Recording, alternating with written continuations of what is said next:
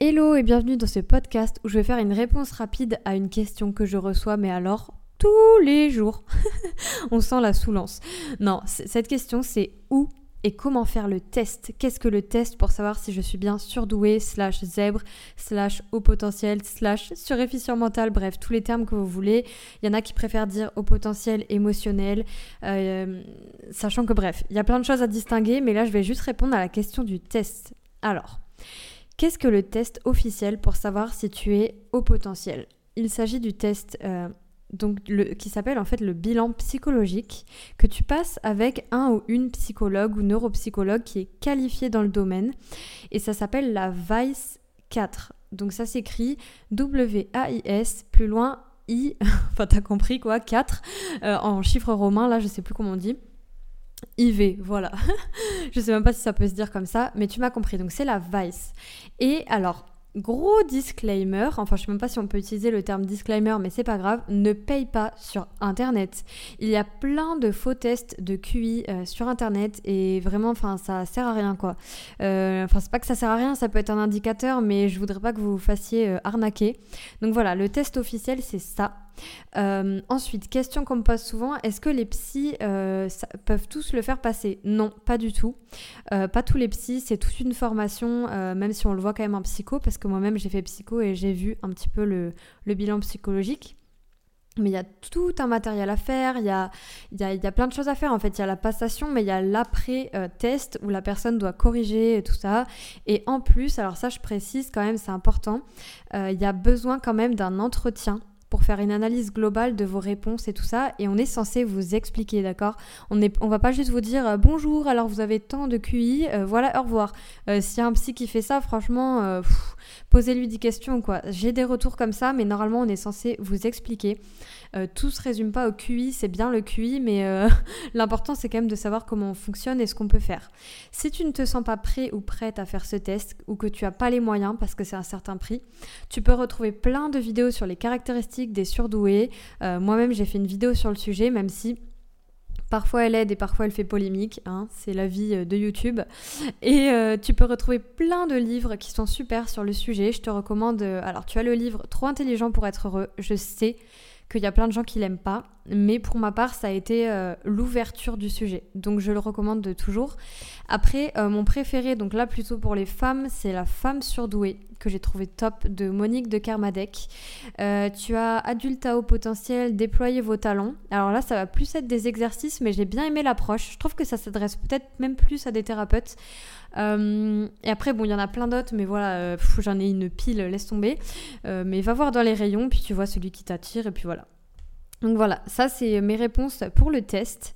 Et attends, je regarde un truc. Ta, ta, ta. Oui, voilà. Euh, la peur que souvent vous avez, que vous me dites, c'est euh, mais j'ai peur de faire le test euh, et que ça soit pas ça le résultat. Alors c'est tout à fait normal. c'est un peu logique quand vous venez de pointer quelque chose du doigt et que vous vous dites merde, ça se trouve c'est pas ça. du coup vous vous dites mince, je, je suis pas légitime, je dois être folle, je dois être fou, etc. Alors pas du tout peut-être que euh, ça pourra vous, orienter pardon, vers autre chose de faire ce test, ça pourra peut-être vous confirmer, ou encore vous saurez que vous êtes hypersensible, hyper empathe, etc. Donc c'est intéressant quand même de trouver un psy, idéalement qui peut être un peu euh, qualifié ou connu pour ça, parce que c'est vrai que sinon vous allez un peu patauger. Euh, enfin c'est un retour que j'ai souvent, c'est quand le psy ou la psy en face ne connaît pas. Euh, même hors du test. Hein. Euh, enfin, quand vous faites juste une séance quoi, avec euh, un ou une psy, c'est que si la, personne ne connaît pas ce qu'est être au potentiel, zèbre, hypersensible et tout, vous allez, enfin, vous allez perdre en fait l'autre en face et vous allez devoir un peu tout expliquer et ça va vite vous gonfler. D'ailleurs, attendez, je vais reprendre un post que j'ai eu là-dessus où j'avais partagé un témoignage. Voilà. Alors, je vous lis ça.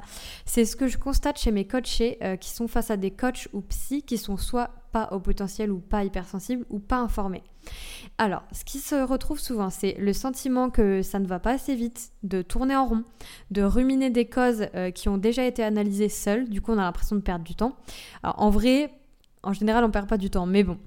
Euh, ou alors on a l'impression que les ressentis qu'on a exprimés sont réduits ou incompris, comme si en fait nous euh, on sortait un énorme livre de notre bouche avec plein d'infos et que euh, le professionnel ou la professionnelle n'en retenait qu'un chapitre et qu'en fait elle arrivait vraiment pas du tout à suivre bah, ce qui se passe ou il. Donc voilà, c'est possible aussi de sentir le ou la professionnelle perdu face à l'intensité de ce qu'on ressent, de ce qu'on dit, l'étendue de tout ce qui est exprimé. Et en plus de ça, euh, quand on est au potentiel, on a souvent des paradoxes. Enfin, on dit des trucs un peu paradoxaux, genre, euh, je sais pas, tu peux être trop content, mais en même temps trop dégoûté. Enfin, c'est, tu vois, il y a un espèce de mélange de tellement de trucs qu'en fait, euh, parfois on peut un peu les perdre. Donc voilà, c'est ça, c'est ce que j'aurais tendance à te conseiller. Et le test officiel, du coup, d'ailleurs, je ne le fais pas passer parce que souvent on me le demande, je ne le fais pas passer. Il faut vraiment être psy. Il y a un matériel, il y a un savoir-faire. c'est assez complexe en fait. Et en plus, c'est remis en question, donc je veux pas dire trop de bêtises, mais je sais que voilà, maintenant on distingue par exemple au potentiel intellectuel, au potentiel émotionnel, on peut être les deux. Il y a aussi ce qui s'appelle le profil laminaire, complexe. Moi, je m'y retrouve pas trop, peut-être dans le complexe, mais voilà. Donc sur ça, je pourrais pas trop te dire parce que moi-même, ça me parle pas trop.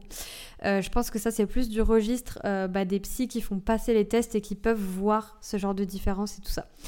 Donc voilà, j'espère que j'aurai répondu à tes questions. Et puis, euh, bah, n'hésite pas à commenter d'ailleurs si tu as fait ton test et euh, comment tu l'as senti, si ça s'est bien passé, etc.